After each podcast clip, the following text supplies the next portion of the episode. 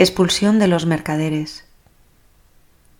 Al recorrer la correspondencia y escritos del hermano Rafael, vemos cómo continuamente el santo agradece la misericordia del Señor y busca sólo hacer su voluntad, mientras crece en su indiferencia hacia las criaturas, como San Ignacio nos indicaba en el principio y fundamento al inicio de los ejercicios.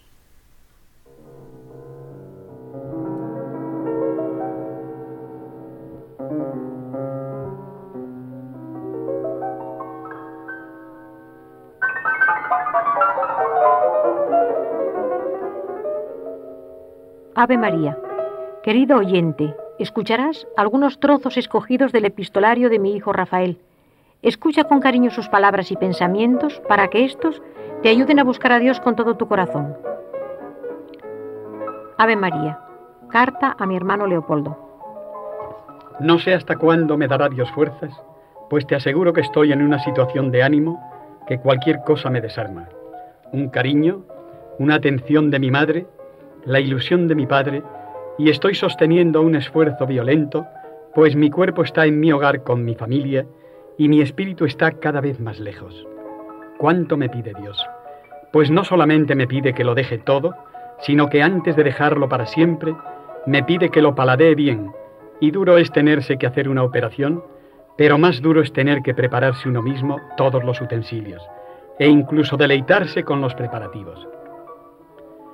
Dios me perdonará todas estas flaquezas tan humanas.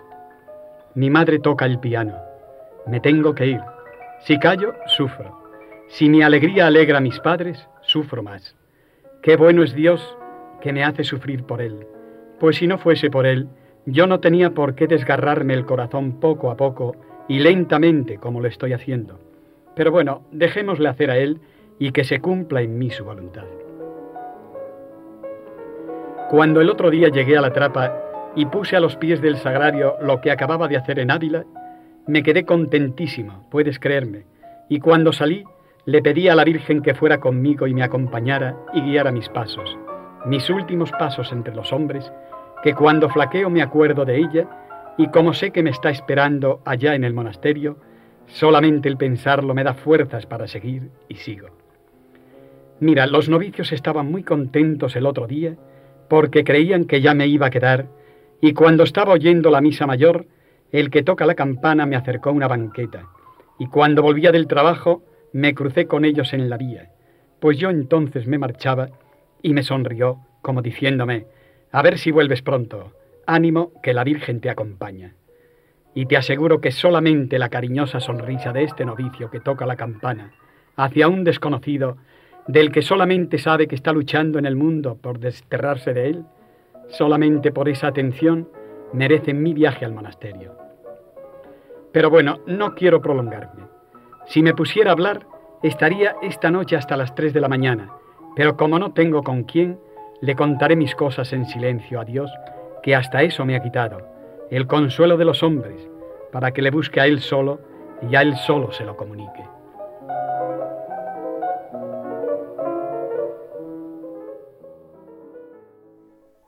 En Meditaciones de un trapense, julio de 1936. Son las nueve de la mañana. El sol que penetra a través de los claros de la parra de la ventana se ha corrido unos centímetros. Los pájaros siguen cantando. El silencio del monasterio solo es interrumpido por las notas del órgano donde un padre ensaya la misa. Todo es muy bonito, muy poético pero este pobre oblato trapense va a prescindir de ello, va a guardar la pluma, cerrar el cuaderno y antes de que toquen a la Santa Misa acudirá unos minutos a la puerta del sagrario y cerrando los ojos del cuerpo y también los del alma, dirá, Señor, solo tú, solo tú permaneces. Nada hay bajo el sol que llene el corazón del hombre sino tú y mi corazón está sediento de ti y te busca como el ciervo las fuentes, como dice David. Fuera de lo que no eres tú, todos son tinieblas. Ayúdame, Virgen María, a conseguir lo que únicamente puede satisfacer mi alma, que es Cristo Jesús. De la carta a su tío Leopoldo desde Villasandino, el 18 de marzo de 1937. ¿Qué más te da el sitio o el lugar? ¿Qué más te da estar rodeado de unos o de otros o estar solo? ¿Qué más da el sueño, el frío o la enfermedad? ¿Qué más da vivir o morir? Ah, tío Polín, si de veras amásemos a Dios, si viéramos su voluntad en todo cuanto nos rodea, entonces no sufriríamos y en nuestros defectos y en los ajenos veríamos la gloria infinita de Dios. Y nuestra vida, tan ocupada en cosas de la tierra, volaría en esa serenidad que da el amor a Dios y el amor al prójimo. Mira, en una carta que me escribiste a la trapa, me decías que no te contaba nada de mí mismo. En realidad, sin falsa modestia, me considero tan poca cosa que de mí nada a nadie puede interesar. Pero si en esta ocasión te sirve algo, algo te diré. Atiéndeme, hermano, por el camino que el Señor me lleva, camino que solo Dios y yo conocemos, he tropezado muchas veces. He pasado amarguras muy hondas. He tenido que hacer continuas renuncias. He sufrido decepciones y hasta mis ilusiones que yo creía más santas, el Señor me las ha truncado. Él sea bendito. Pues bien, todo eso me era necesario. Era necesaria la soledad. Fue necesaria la renuncia a mi voluntad.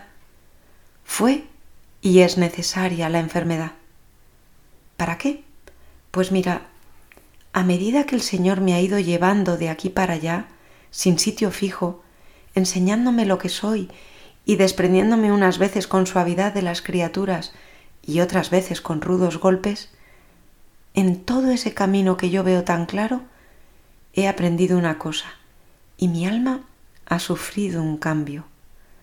No sé si me entenderás, pero he aprendido a amar a los hombres tal como son, y no tal como yo quisiera que fueran. Y mi alma, con cruz o sin ella, buena o mala, aquí o allí, donde Dios la ponga y como Dios la quiera, ha sufrido una transformación. Yo no sé expresarlo, no hay palabras, pero yo lo llamo serenidad. Es una paz muy grande para sufrir y para gozar. Es el saberse amado de Dios, a pesar de nuestra pequeñez y de nuestras miserias. Es una alegría dulce y serena cuando nos abandonamos de veras en sus manos, es un silencio con todo lo exterior, a pesar de estar de lleno en medio del mundo. Es la felicidad del enfermo, del tullido, del leproso, del pecador que a pesar de todo seguía al Nazareno por los campos de Galilea. Mira, tío Polín, querido hermano, Dios me lleva de la mano por un campo donde hay lágrimas, donde hay guerras, hay penas y miserias, santos y pecadores. Me pone cerca de la cruz, enseñándome con la mirada todo eso. Me dice, todo eso es mío, no lo desprecies, a ti a quien tanto te quiero. Sí, tío Polín, Jesús me quiere mucho. A ti te doy luz para ver, te doy un corazón para amarme, dispongo de ti como me place porque eres mío. No desprecies el vivir que es para mí. Ama las criaturas que son mías, no llores en tu camino que yo te lo trazo. Ama mi cruz y sigue mis pasos. Llora con Lázaro y sé indulgente con la pecadora. Ah, querido hermano, me pierdo. Solo sé decirte que todo es Dios, que todo es Jesús, en una vida entregada a Él, en que es dulce el sufrir y ameno el silencio, y que todo es serenidad en la espera. De la carta a su tío abuelo Leopoldo Torres desde Villasandino, 30 de octubre de 1937. Feliz el viejo que puede decir, casi no veo, pero ¿qué importa? Veo a la luz de la fe las grandezas de Dios. Casi no oigo, pero ¿qué importa? ¿Acaso los hombres dicen algo? Oigo allá en mi interior la llamada de Dios que me llama a la oración, al recogimiento, a la santa compunción. Eso me basta.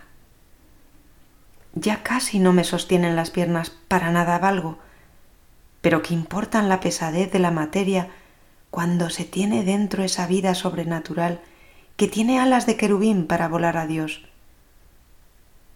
¿Qué importa la enfermedad del cuerpo cuando vemos al gran médico curar con tanta dulzura nuestra alma, llena de lacras y de pecados pasados?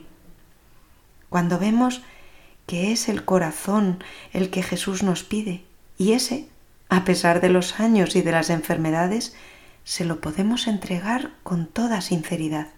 Y quién sabe, muchas veces corazón de niño en cuerpo cargado de años. Venga la muerte pronto o tarde, ¿qué más da? Dios no tiene tiempo ni espacio limitado, es infinito. Para Él no hay edades, no hay más que corazones que de veras sean suyos.